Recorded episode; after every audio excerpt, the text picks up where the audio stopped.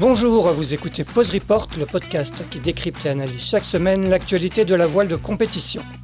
Pause Report est produit par Tip le média des professionnels et des passionnés de voile de compétition.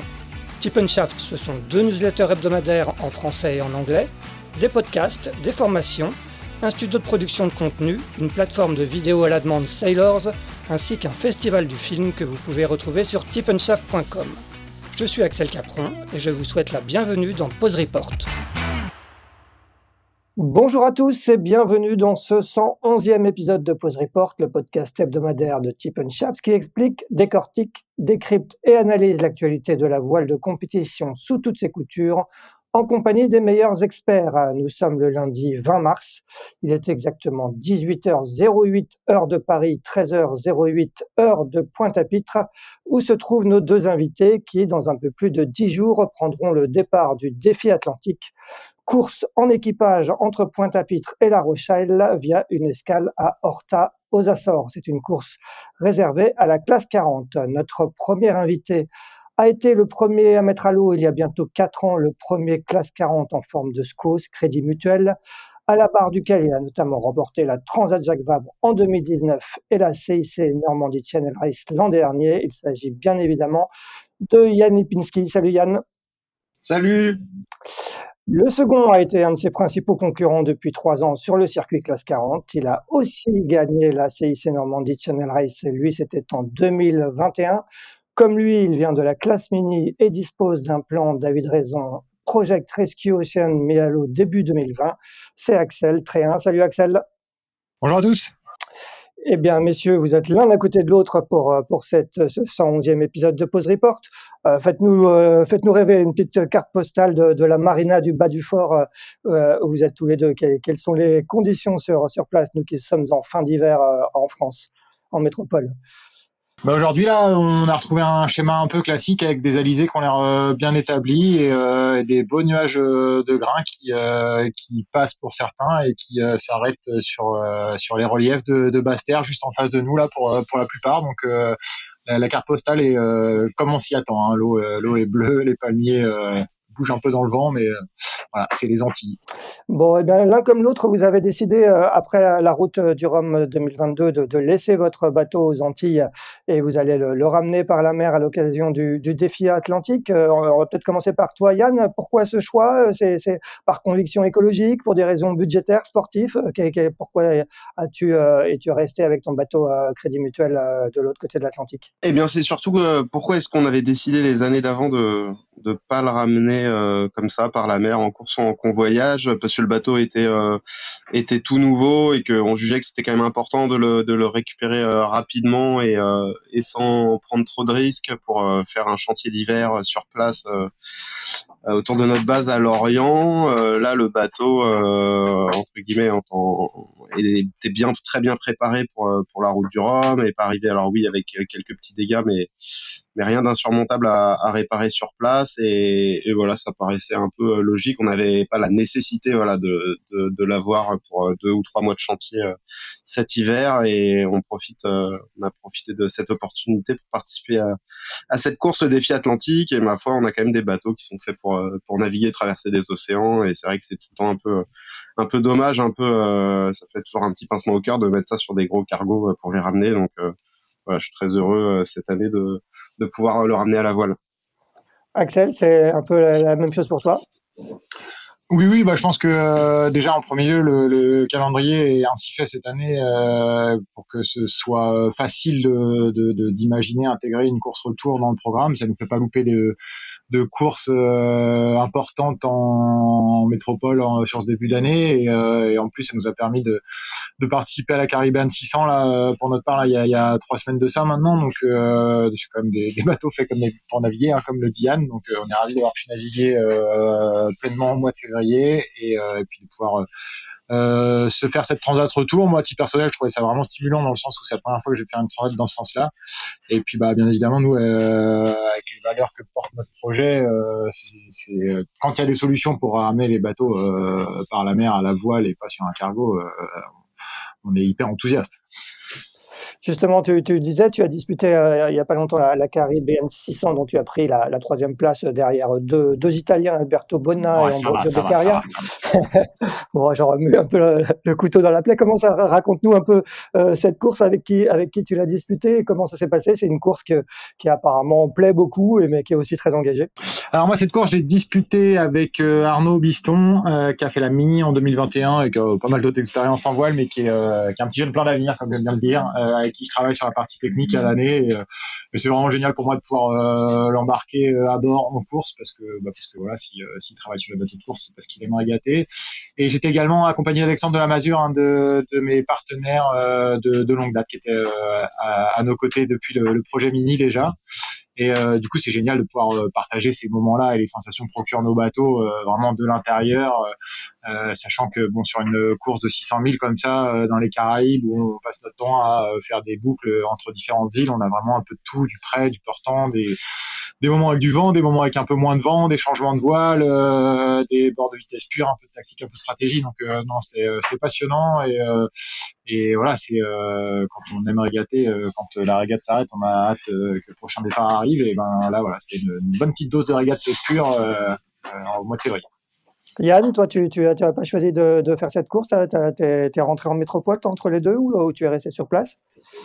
Euh, Non, non, bien sûr, je suis rentré en métropole. Euh, bah, le, la petite différence, euh, peut-être avec Excel, c'est que j'ai deux enfants de, de 7 et 9 ans. Et, et voilà, je me voyais pas partir, ni faire trop d'allers-retours en avion, ni partir trop longtemps. Donc, j'ai fait le choix de de pas participer à cette course, d'autant plus que comme on monte un, nouveau projet et qu'on a lancé euh, la conception euh, d'un nouveau classe 40, que notre équipe s'est renforcée. Enfin, il y avait aussi plein de choses à mettre en place euh, à Lorient. Et voilà, donc pas de Caribbean 600 de notre côté. Euh, Axel, euh, je, discutais il n'y a, pas très longtemps avec Erwan euh, Le qui a aussi participé à, cette Caribbean 600 à bord d'Everial.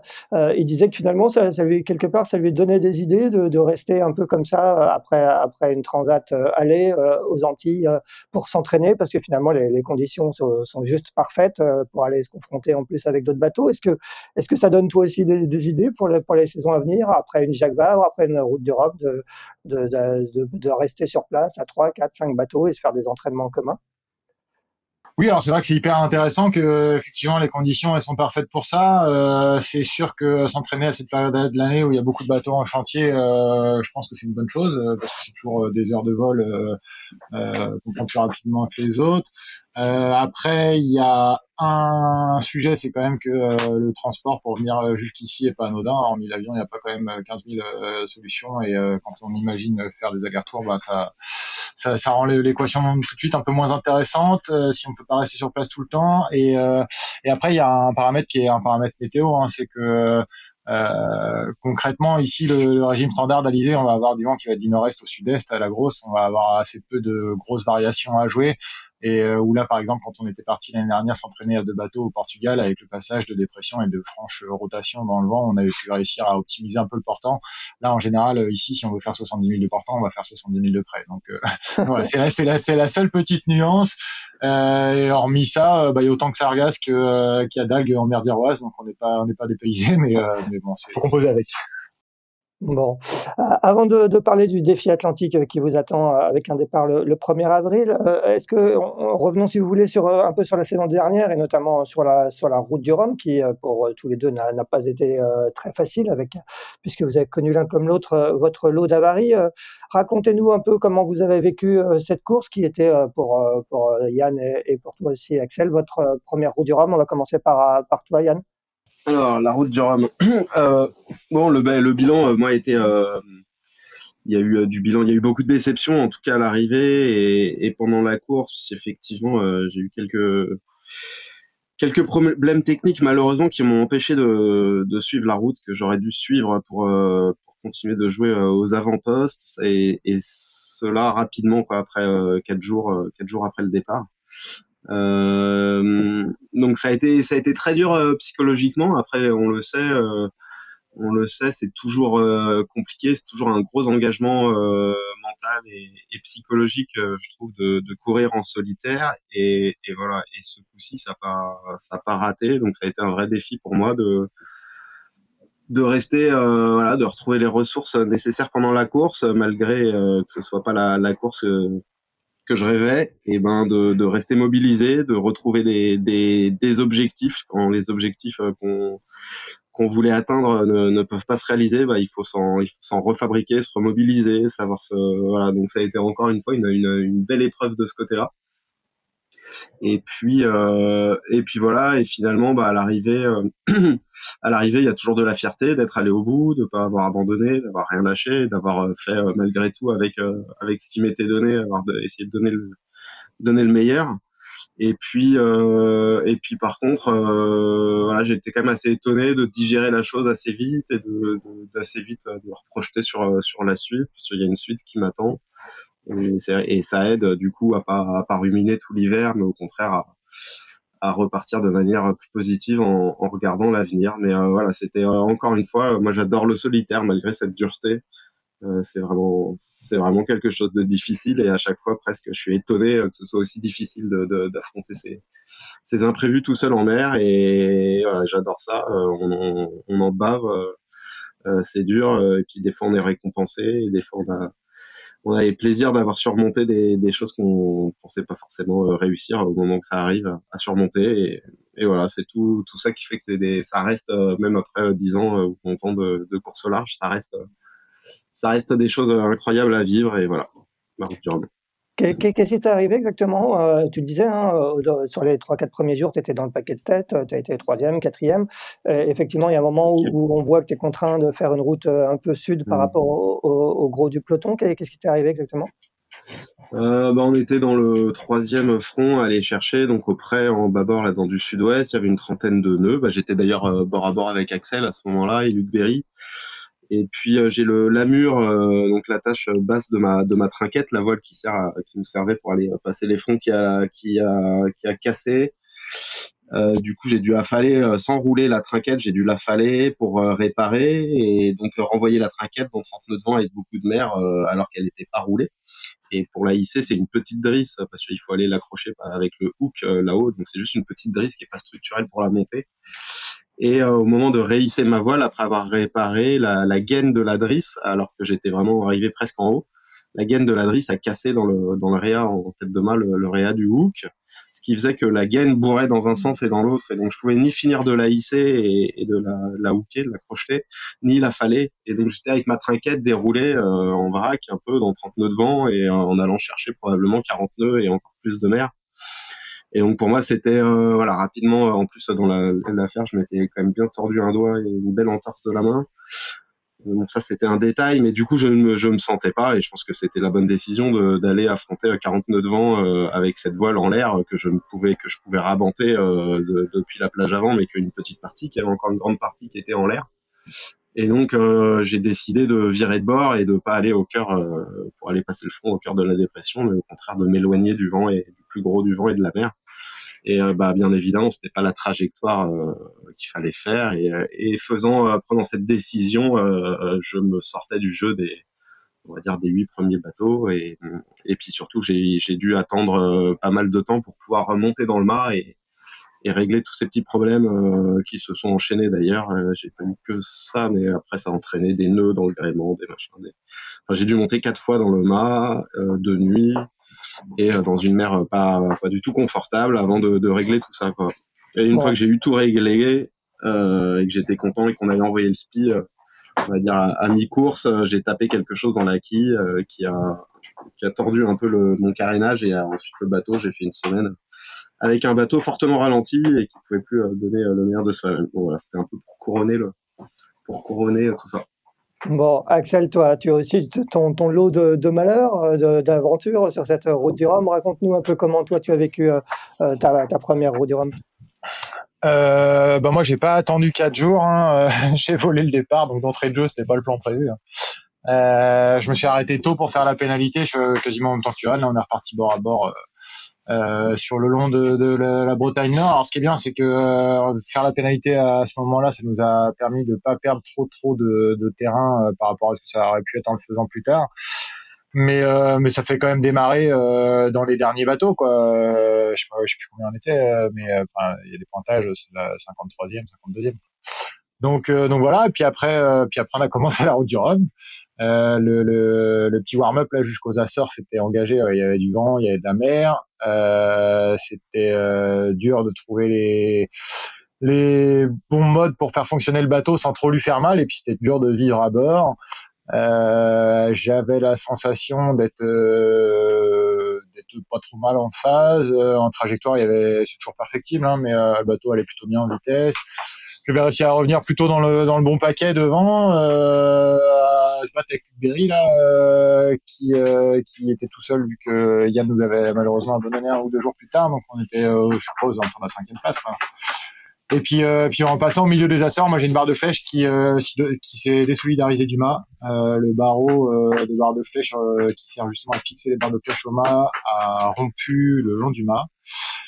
Et, et là déjà j'ai eu de la chance d'avoir le temps de réagir et de pas prendre le mât sur le coin du nez. Et deuxième fois de la chance parce que j'étais pas si loin que ça des Açores. Et troisième fois de la chance parce que Mathieu Perrault, qui est un un concurrent qui a le même bateau que Yann et le mien et du coup un gréement très similaire. Euh, lui avait tapé quelques jours plus tôt et arrivait aux Açores également avec son bateau en vrac mais un mât en bon état.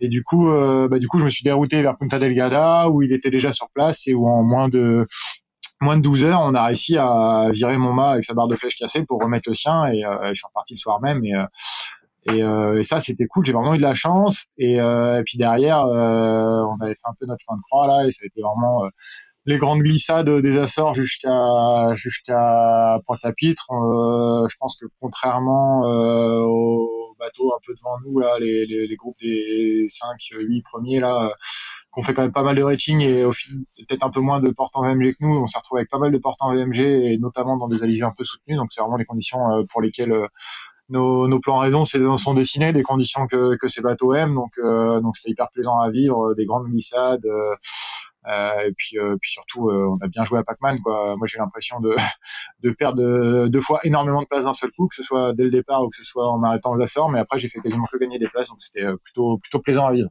Combien ouais, t'as doublé de concurrents, Axel, sur cette route du Rhum? Ça, je pense, c'est un, un, un, pas loin d'être un record. Bah, je passe de 53 à 5, donc ça fait déjà 48. Et après, je passe de 27 à 10. Donc, c'est 48 et 17, 65. Effectivement, ça, ça, fait un bon paquet. Euh, cet arrêt aux Açores, s'il n'y avait pas eu euh, l'aide de Mathieu, euh, tu, tu aurais pu repartir ou, ou, ça aurait été compliqué? Ouais, alors je serais reparti, mais euh, mais euh, nettement plus tard. En fait, faut imaginer que euh, quand j'ai quitté les Açores euh, avec le gréement de Mathieu, le le, on avait annulé euh, ce billet, mais euh, Arnaud justement, euh, qui je navigue en ce moment et qui travaillait déjà avec nous sur la partie technique l'année dernière, était prêt à monter dans un avion avec un nouveau barreau hein, pour mettre dans le mât. par contre, il sera arrivé après après mon redépart. Donc c'était vraiment la, solution là en moins de 12 heures avec le mât de, de Mathieu, c'était vraiment idéal. Je pense que je perdais deux jours de plus si si si j'avais pas cette solution avec le mât de Mathieu qu'il avait fallu changer le, le barreau. Après, euh, après, j'ai envie de dire que c'était que un barreau de barre de flèche. Il y a peut-être un, une question à se poser avec les câbles, mais bon, des rods, on, aura bien trouvé des solutions. En tout cas, l'idée au moment où, on a la varie, c'est de finir au dorm. Ouais. Yann, d'une façon plus générale, euh, quel, bilan tu, tu, en tires, quelle, quelle, leçon plutôt tu tires euh, de, cette première participation à la route du Rhum en, vue bah, de la prochaine qui sera en 2026 bah c'est, euh, je pense, c'est un peu ce que je disais de, tout à l'heure. Hein. C'est, euh, c'est, c'est très dur, mais j'adore ça. Euh, et puis, je pense euh, que. Euh... non, est-ce, qu'il, est-ce qu'il y a des choses que tu ferais différemment? Est-ce que, est-ce que, est-ce que tu, as noté des, des, des, petites choses que, que, que, que, tu pourrais améliorer en vue de la préparation de la, la, suivante? Est-ce que, est-ce que, j'imagine qu'on on prend toujours des notes sur, sur une course comme ça C'est quand même, c'est, c'est vraiment la, la, navigation grandeur nature. Oui, oui, bien sûr. Bon, bah la, la leçon, on va dire technique, c'est que euh, bon, on le sait déjà, hein, ça peut se jouer sur des petits détails, des petits détails de préparation, de euh, qui, euh, si on passe à côté de petits détails, ça peut coûter très cher. Donc ça, c'est déjà, c'est déjà un enseignement. Euh, et puis, bah, que cette première semaine de route du Rhum, elle peut être quand même très costaud. et le voilà, il y a un engagement dans le dans le dans la stratégie et dans les trajectoires qu'on fait pour aller passer ces dépressions qui est qui est assez important et, euh, et, je pense que tout le monde euh, tout le monde était un peu euh, à se poser des questions sur cette dépression à quelle distance passer du cœur des dépressions.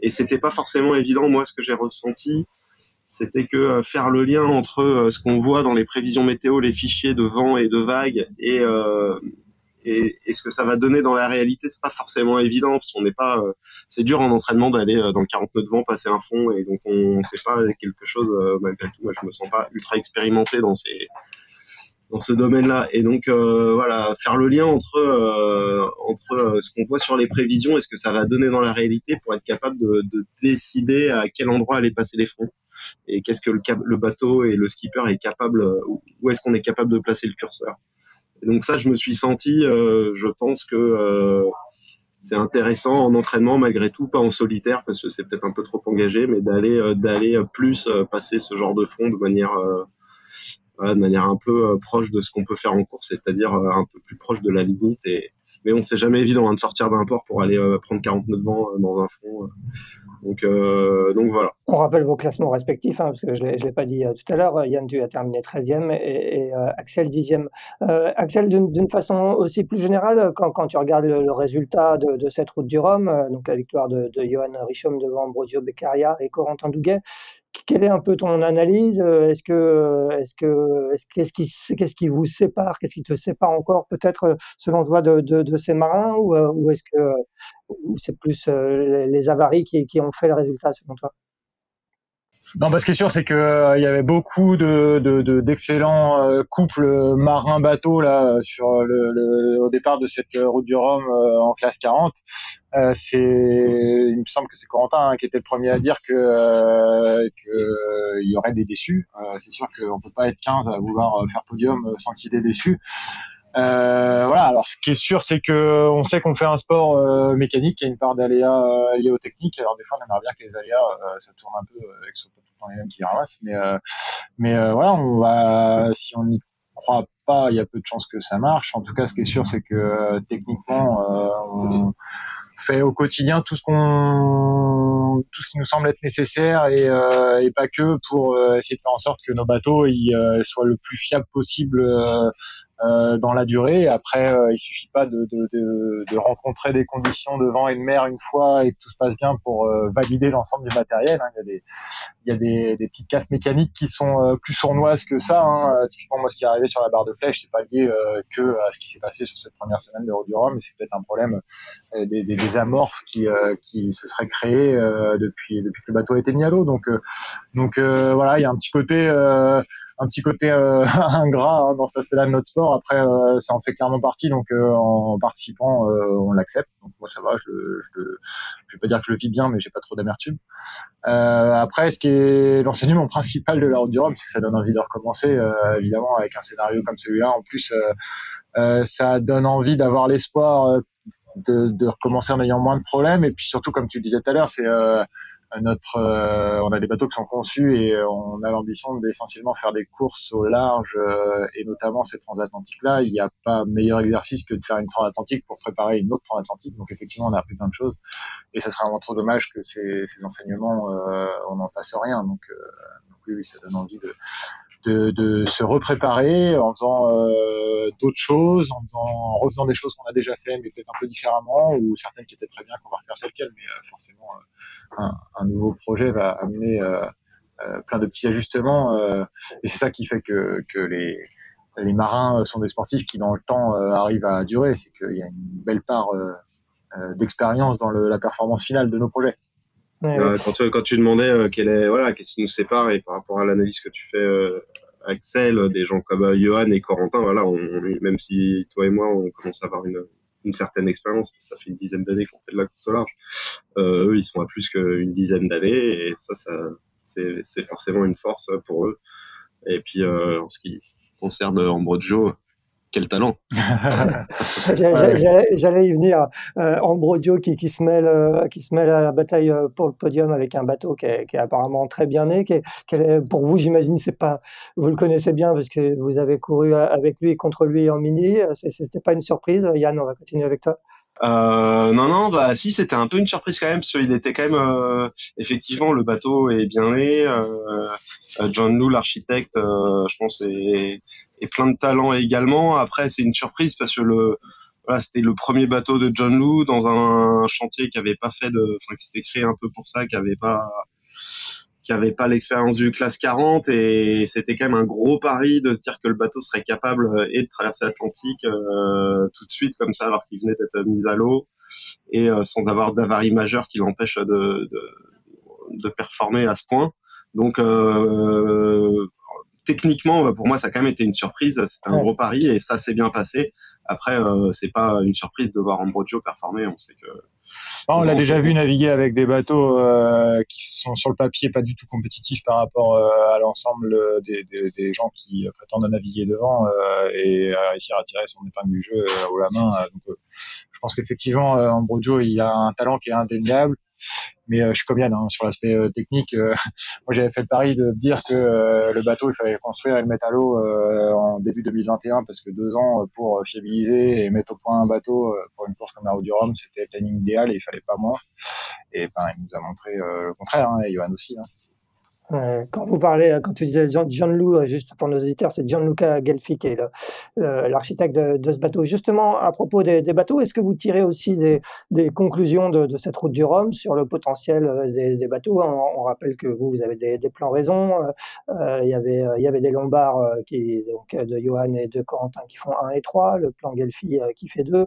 Il y avait des plans Manuard. Est-ce qu'aujourd'hui, vous êtes capable de, dire que tel ou tel bateau sur sur, une course comme ça euh, est meilleur Est-ce qu'il y a eu des choix architecturaux euh, euh, meilleurs que les autres?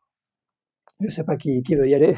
Ouais, moi je veux bien y aller. Ben, j'ai envie de dire un des premiers constats, c'est qu'il y a effectivement différents plans dans les premières places et que et que la jauge classe 40 est bien faite et que même si chaque bateau a des différences, des qualités, des défauts, euh, bah, chacun peut tirer un peu son épingle du jeu. Je pense que nous, avec des plans en raison, euh, on avait tout à fait la possibilité de, de gagner euh, aussi cette course. Mathieu Perrault a fait un magnifique début de course et il aurait pu, avant de tamponner un ovni, il aurait très bien pu être super bien positionné pour prétendre à la victoire. Donc voilà, le constat, c'est que c'est passionnant en classe 40, plein de différents bateaux, une jauge bien faite et donc une compétition assez, euh, assez incertaine à chaque fois en fonction des conditions. Euh, et effectivement, euh, le bateau de le bateau est bien né, les plans lombards sont extrêmement puissants et ont des qualités redoutables pour ce qui est d'aller chercher des fronts et pour faire du reaching, du prêt débridé. leur puissance de carène est, est vraiment chouette dans ces conditions.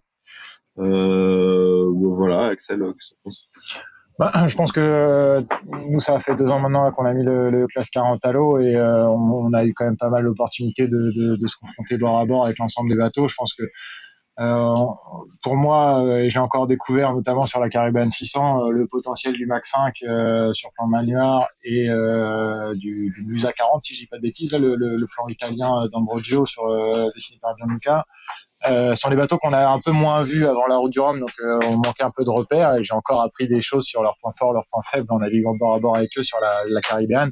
Mais sinon, nos concurrents, on avait assez vite identifié euh, les points forts, les points faibles de chacun. Euh, c'est sûr que euh, on fait pas deux bateaux différents pour qu'ils aient le même comportement. Donc nous, avec nos bateaux très roqués, avec avec une ligne de quille en vue de côté qui est, qui est très bananée, on a euh, certaines qualités euh, que, qui sont les défauts euh, des carènes très tendues. Et, et, voilà, après, comme le dit Yann, hein, la jauge est suffisamment bien faite pour qu'à l'arrivée des régates, il y ait match. Et c'est encore le cas sur la, la hors où où je me fais la réflexion euh, quand on passe souvent de la Guadeloupe que sur les six premiers bateaux, il n'y a pas deux plans identiques et qu'on est tous en moins d'un mille et demi après euh, 450 000 de course. Donc, donc voilà, c'est ça qu'on vient chercher, hein, c'est la bagarre.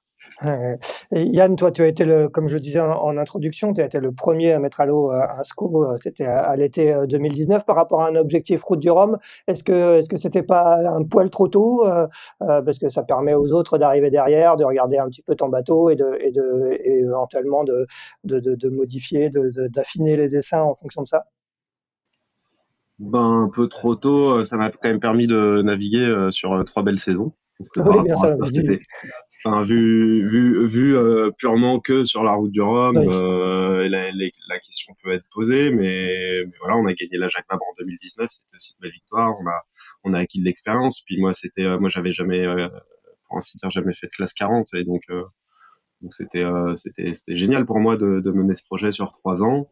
Euh, on pensait pas au moment où on a fait notre bateau qu'il y aura une telle effervescence non plus euh, les années suivantes euh, et autant de nouveaux bateaux, de nouveaux plans et de nouveaux skippers à arriver. Mais ça aurait pas changé notre décision de faire ce bateau dans ce timing-là de toute façon. donc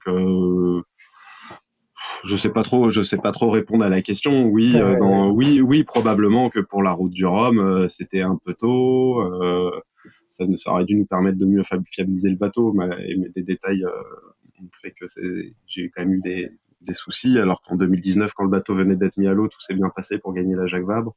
Ah, j'ai l'impression qu'il n'y a pas, il y a pas trop de règles. Et voilà, ce qu'il faut retenir, c'est, ce qu'il faut retenir, c'est que c'était trois belles années avec plein de courses, plein de, riches en enseignements et, et voilà, c'est ce que je vais retenir en tout cas.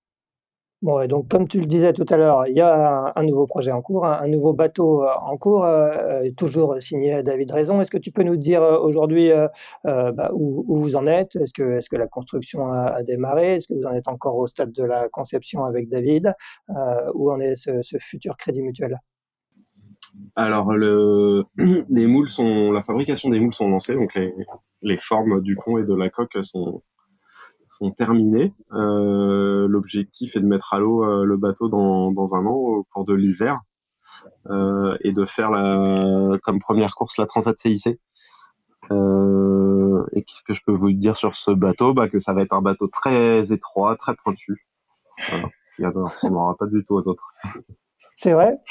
Est-ce que, est que tu, tu, rigoles ou c'est est-ce que ça est-ce que ça va être une V2 de, de, de l'actuel Crédit Mutuel? Ou est-ce qu'on peut s'attendre à un bateau très différent même si je sais que tu tu veux pas nous en dire beaucoup mais est-ce que tu peux nous en dire un tout petit peu?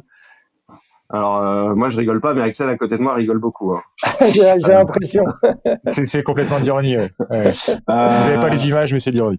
Non, non, non. C'est euh, on part, on part de notre bateau actuel. Euh, on connaît ses qualités, on connaît ses défauts, comme le disait Axel tout à l'heure et euh, on va rogner sur euh, un peu sur certaines qualités euh, pour gommer un petit peu les défauts et puis on va essayer de faire un, un bateau qui reste sur un bateau qui est en tout cas très très sympa en termes d'ergonomie de plomb à naviguer mais par contre qui a un cockpit qui pourrait être un petit peu plus protégé Donc, on va essayer de, de soigner un peu cet aspect là et on va globalement quand même plutôt dans sur plus de puissance que le que le que le bateau qu'on a en ce moment. D'accord.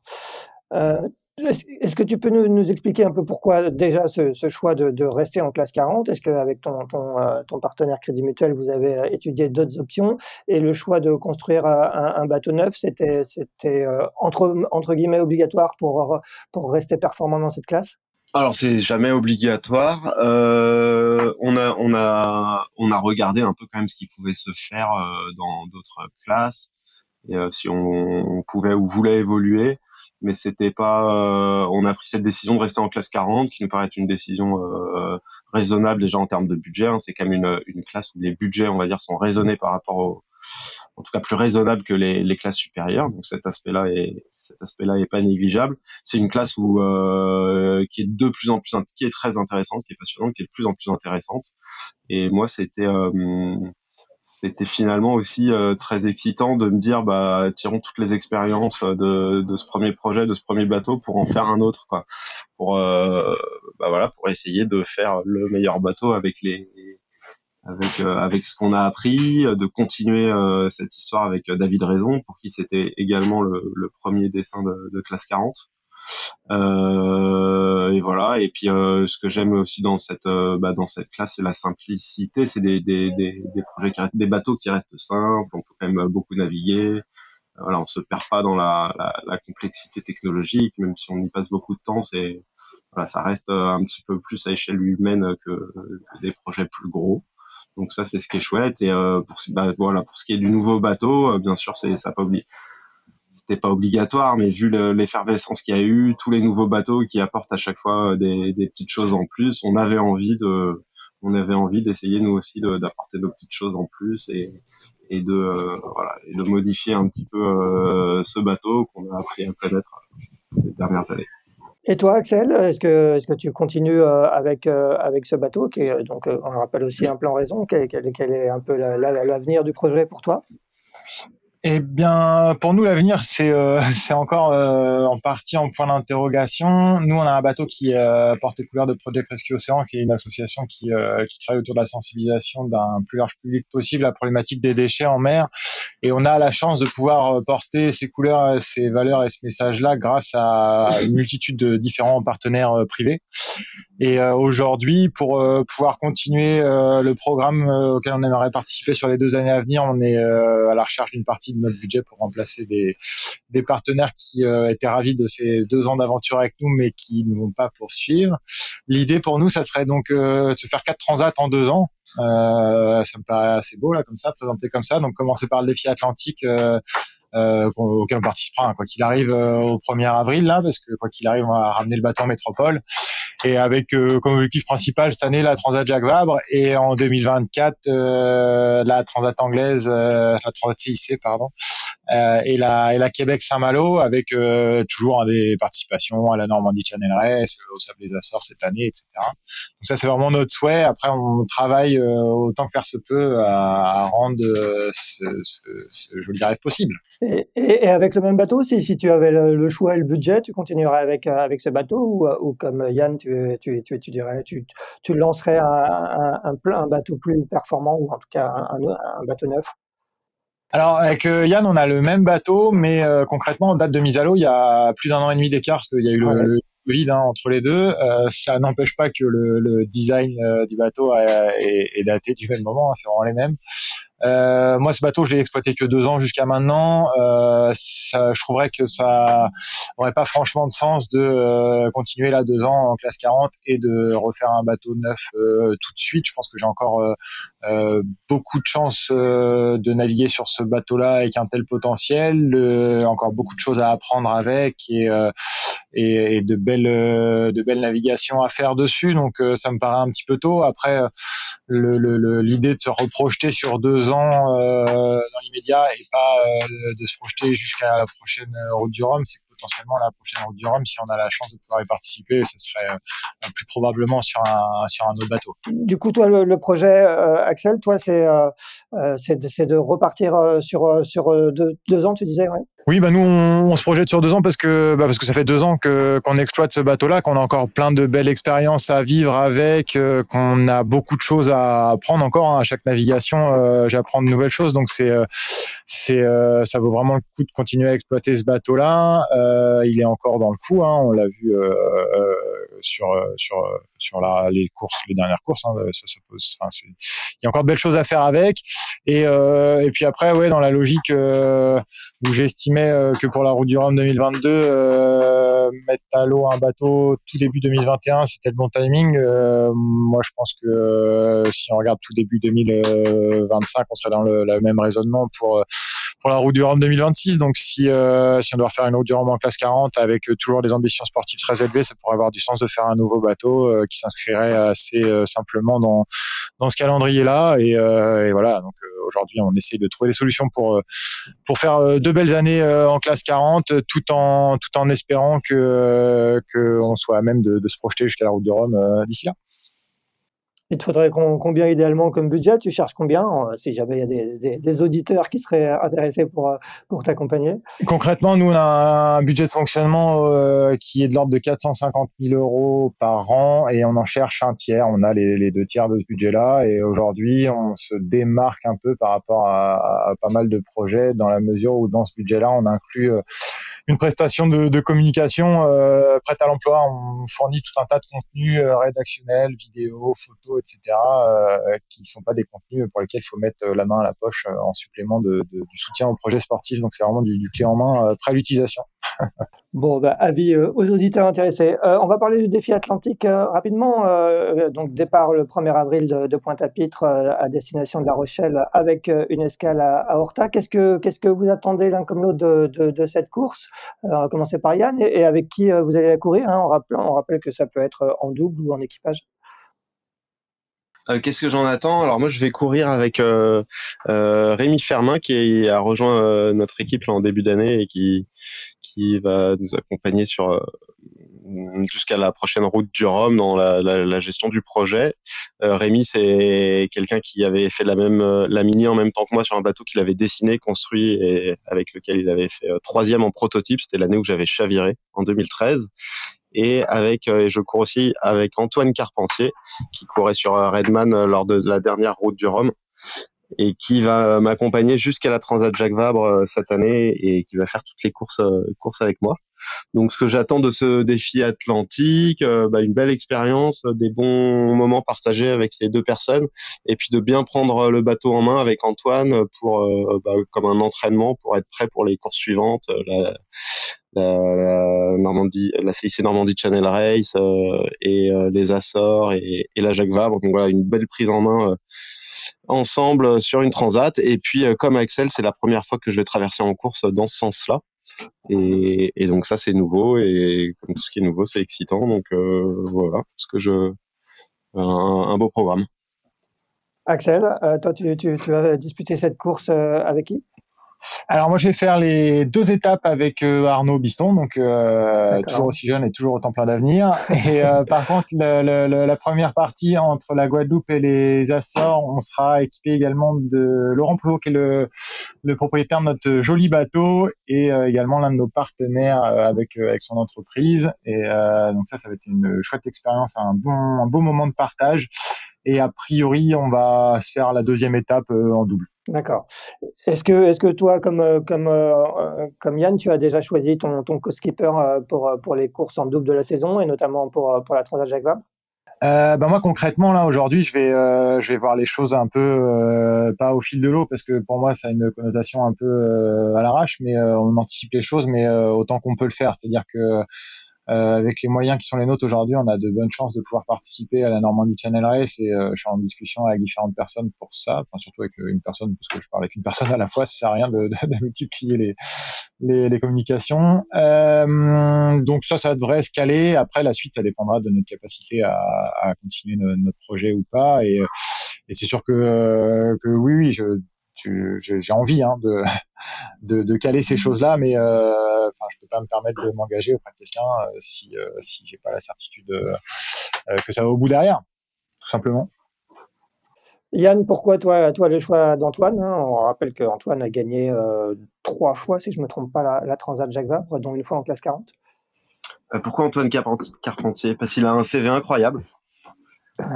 Et euh, euh, c'est une private joke, euh, mais, mais en plus c'est vrai un incroyable. Euh, parce que c'était un, un, concurrent redoutable, quelqu'un avec qui, même si on n'a jamais navigué ensemble, euh, avec qui j'ai senti avoir un peu la même approche sur le, on va dire sur le sens marin. je vais donner pour exemple, par exemple le, au départ de la route du Rhum, là, quand ça a été reporté, on, en discute ensemble, on avait à peu près le même discours, la même analyse, et donc je me, je me vois bien naviguer avec lui. Je pense que c'est euh, quelqu'un qui est, voilà, qui, a le, qui voit la mer et, le bateau et la course et les décisions à prendre par rapport à tout ça euh, un peu de la même manière que moi. Et puis quelqu'un qui est, euh, qui est très technique, qui apporte un bagage de, de régatier, qui a fait beaucoup de Tours de France, qui a navigué sur plein de supports différents.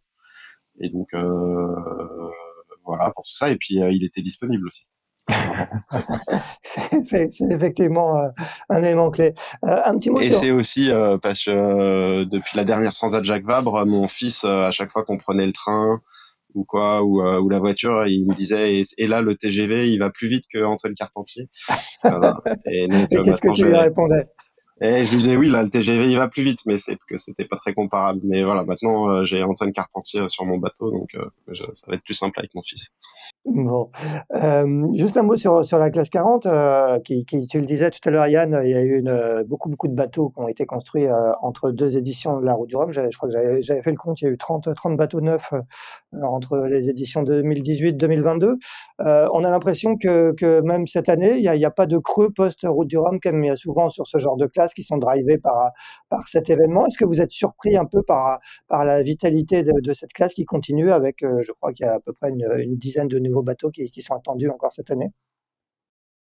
Ah bah c'est sûr que, que c'est surprenant. Euh, cet enthousiasme, cet engouement, euh, il fait plaisir à voir, mais euh, qui aurait pu prédire un tel, un tel niveau d'engouement? C'est compliqué. Il faut imaginer qu'entre le bateau Diane et le mien, il y a un an et demi, on passe du 158 au 162, et qu'entre mon bateau et celui du Henry il y a aussi un an et demi, on passe du 162 au 187. Donc on passe de 4 bateaux en un an et demi à 25 bateaux en un an et demi. Alors certes, il y a le, il y a le Covid hein, qui a pas aidé en 2020, mais bon quand même.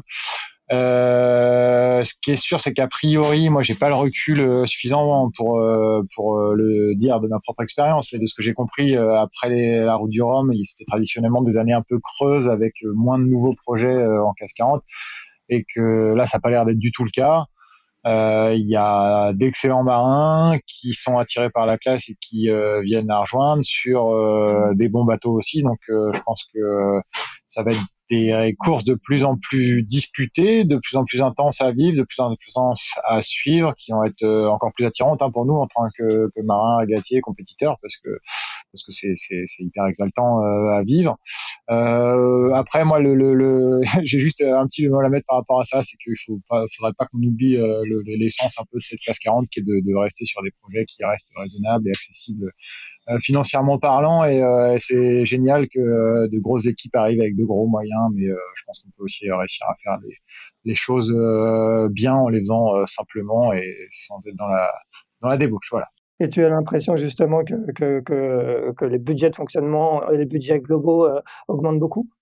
Bah, ce qui est sûr, c'est qu'il y a des projets qui se montent pour les années à venir avec deux fois le budget qu'on avait en 2021 et que, ça me paraît être un, gros fossé. Quoi, et que moi, je, m'épanouis pleinement dans, dans, cette classe où les bateaux restent simples et accessibles notamment parce que les bateaux restent simples et accessibles et, euh, je ne sais pas si euh, si euh, je prendrai autant de plaisir dans la chasse ou toujours plus mais euh, mais je trouve ça génial qu'il y ait euh, qu'il y ait des super euh, projets avec les moyens d'aller dans le détail comme ça a rarement été fait dans cette classe là c'est Yann un, un, un avis sur la question? Analyse sur la question, bah Axel, euh, Axel a, Axel a raison. Hein, euh, c'est l'essence de la classe, c'est de maîtriser les budgets. Euh, après, c'est vrai que c'est toujours une, euh, une force de, de réussir à, à investir plus de moyens. C'est toujours plus facile de, mener les projets avec plus de moyens, plus de performance. Enfin, voilà, ça, aide toujours à la performance. Euh, après, voilà, les, les, règles font que euh, les moyens supplémentaires euh, n'offrent pas des avantages euh, incroyables. Euh, comment dire? Voilà. Heureusement, tu vois, heureusement, oui, dire, oui, complètement. C'est sûr que c'est pas en dépensant des dizaines d'euros de plus que le voisin qu'on va s'assurer d'aller plus vite. Et, heureusement, parce que sinon, ça servirait plus à rien d'aller sur l'eau. Juste on comparerait nos budgets, mais, mais ce, que, ce qui est sûr, c'est que je pense que les, les, les gens qui, euh, qui animent euh, la classe, euh, le bureau et le conseil d'administration euh, ont ça bien en tête et que les, les, les règles évoluent régulièrement pour s'adapter à ça et pour essayer de, limiter ça. Au, cours du dernier conseil d'administration, il y a eu encore, par exemple, des réflexions sur la limitation du nombre de voiles utilisées par saison et par bateau. Euh, il y a eu des limitations qui ont été rajoutées euh, il y a un an ou deux sur le sur les pour limiter les coûts euh, du pilote automatique. Donc c'est quelque chose qui reste présent. Après, voilà, on peut il y a toujours, il y a, y, a, y a, forcément toujours des, des disparités entre les différents projets, et les différents budgets, c'est sûr. C'est quand même une classe, une classe pro am hein, avec pas mal d'amateurs. Pour certains, c'est un peu la porte d'entrée pour faire la route du Rhum et, et le, un peu une des, des, seules voies pour y arriver de façon euh, raisonnable. Il y a des gens qui viennent vivre le rêve de leur vie hein, aussi en classe 40. Donc, euh, c'est ce qui fait que, que c'est des aventures qui sont très riches euh, humainement aussi. Hein, c'est l'hétérogénéité des profils, donc il faut pas, pas se fermer cette porte-là. On rappelle au passage que, la classe vient de changer de, président, c'est Cédric de Kervé-Noël qui remplace euh, Alvar Mabir. Un, tout dernier mot justement euh, pour faire la transition avec ce, que, ce que tu viens de dire, euh, Axel. Il y a des gens qui ont vécu aussi leur rêve en, faisant un tour du monde en, classe 40 qui vient de se terminer, qui était la Globe 40, un tour du monde en, en 8 étapes. Est-ce que, est-ce que vous avez regardé un petit peu cette course? Il n'y avait pas énormément de bateaux, il y avait 7 bateaux au départ, dont, dont deux qui ont été vite sur la touche. Est-ce que, est-ce que vous avez regardé cette course de, près? Est-ce que un tour du monde en classe 40, je sais que vous aviez été l'un, et l'autre intéressés à un moment pour courir l'autre tour du monde, The Race Around, qui, qui, n'aura finalement pas lieu, mais est-ce que ça, à plus long terme, ça vous intéresserait? Est-ce que vous avez suivi cette course? Alors suivre euh, de près, hein, je vais être honnête, ça n'a pas été le cas. Après, euh, je l'ai suivi, euh, j'ai vu plein de, belles images passer, de, très belles escales. Hein, ça donnait vraiment envie. quelques images embarquées aussi avec avec ces bateaux hein, dans les mers du Sud. C'est sûr que, que ça donne envie également. Pour l'anecdote, j'ai même je suis même retrouvé à faire un peu de strat sur un concurrent qui a fait un petit pit stop là juste après juste après notre Caribbean 600. Donc donc euh, je me suis retrouvé euh, à resuivre le truc avec un peu plus d'attention que ce que je faisais euh, jusqu'à maintenant. Et chapeau, hein, chapeau à eux. Hein, c'est sacré, sacré périple, sacré aventure. Après, c'est surtout des vieux bateaux hein, qui ont participé à cette course-là. Et je pense que aujourd'hui, enfin moi, je me projetais bien effectivement sur celui qui était censé s'organiser là sur les années à venir et qui s'est pas fait. Et je pense que c'est limite pas plus mal parce que les SCO aujourd'hui, euh, je pense que c'est des, des, bateaux qui sont plus fragiles que les bateaux d'ancienne génération en fait. À classe 40, ce qui fait que les, les bateaux étaient quand même relativement euh, fiables, solides, costauds, c'est que euh, il y avait cette histoire de poids minimum, de redressement max, etc. Enfin, il y avait une équation qui faisait qu'on n'était pas trop tenté de faire des bateaux ultra light et qu'on avait en tout cas la possibilité de faire des bateaux qui soient performants et solides. Euh, je pense qu'avec l'ESCO, bah, on a mis plus de charge dans les bateaux. Hein. Les bateaux sont plus puissants, euh, donc euh, ils tolèrent des voiles plus grandes. Donc, euh, c'est le, le, le, le, cercle un peu euh, vicieux de. Alors, ça fait accélérer les bateaux, hein, ça c'est sûr, mais par contre, ça, ça remis ce, ce poids minimum un peu en dessous de ce qu'il faut pour que ce soit des bateaux incassables en fait. Et je pense que pour aller faire un tour du monde, faut pas forcément un bateau incassable, mais euh, enfin un bateau plus costaud que, que ceux qu'on a là qui sont faits pour faire des transats. On voit bien hein, déjà faire des transats, alors on met, euh, euh, ça les sollicite beaucoup et c'est compliqué de, de, de, de, se contenter de petites avaries. donc, voilà, un tour du monde c'est quand même une autre échelle. Bon, Yann, pas de tour du monde à bord de, de Crédit Mutuel au programme. En tout cas, pas, pas sur ton 40 pieds.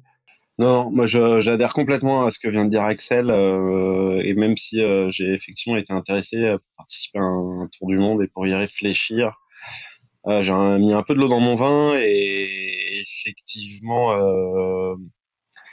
aujourd'hui j'ai, ça me fait tout simplement un peu, ça m'effraie un peu et ça me fait un peu peur de m'imaginer avec un tel bateau dans les mers du Sud sur des très très grandes étapes loin, loin, loin des côtes, aussi loin des côtes, aussi loin des donc, euh, donc voilà, non, je, les transatlantiques sur ce bateau, c'est bien. Bon, eh ben, très bien. Eh ben, ça sera le bout de la fin. Transatlantique, départ de défi atlantique le 1er avril de Pointe-à-Pitre. Je crois que vous serez 14 bateaux au départ à destination de La Rochelle via Horta. Messieurs, bah, qu'est-ce qui vous attend dans les, les 10 jours qui viennent? Un peu de préparation du bateau, un peu d'entraînement quand même? Ou, ou, du farniente euh, euh, en Guadeloupe? Ben, pas trop farniente. Farniente, on est arrivé hier à 19h. Ce matin, à 7h du matin, on a mis à l'eau. Et là, euh, je vais raccrocher et je vais aller tout de suite euh, naviguer. On va naviguer les, on va naviguer tous les jours, euh, tous les jours de cette semaine et bricoler si besoin. pour, bah, pour, nous, on n'a pas fait la Caribbean 600, donc on a un petit peu de, un petit peu de retard sur, sur nos copains. Bon, et Axel, ben, nous, notre côté, c'est sûr qu'on a eu l'opportunité de naviguer beaucoup là, hein, euh, sur le mois écoulé entre euh, la Caribbean 600, les convoyages, la session d'entraînement de quasiment une semaine qu'on a fait derrière. Euh, à la suite de ce bon bloc de navigation, on s'est fait une grosse semaine là à bosser sur le bateau, sur la partie entretien, fiabilisation, entretien, etc. On a réussi à se faire une petite pause d'une semaine là, et on est de retour aux affaires avec bah, pas mal de d'administratif et de, temps à passer derrière l'ordinateur, hein, toujours euh, dans, dans, la nécessité de construire euh, l'avenir de notre projet. Et avec l'arrivée des, copains concurrents euh, depuis la métropole, on va aussi pouvoir récupérer quelques petites pièces qui nous manquaient pour, pour finir de préparer le, le, bateau aux petits oignons pour, pour cette transat retour. Eh bien, parfait. On vous souhaite une bonne transat euh, retour. Euh, on se retrouve euh, du côté de La Rochelle dans, dans, un gros mois, un gros mois et demi. Et, et amusez-vous bien entre, entre, entre la Guadeloupe et La Rochelle. Merci à tous les deux et on se retrouve quant à nous mardi prochain pour un 112e épisode de Pause Report. Bonne journée. Merci, à bientôt. Merci, au revoir.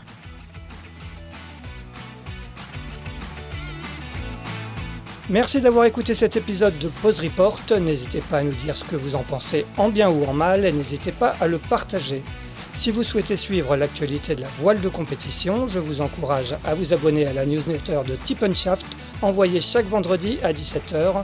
Pour vous inscrire, ça se passe sur tipenshaft.com. À bientôt!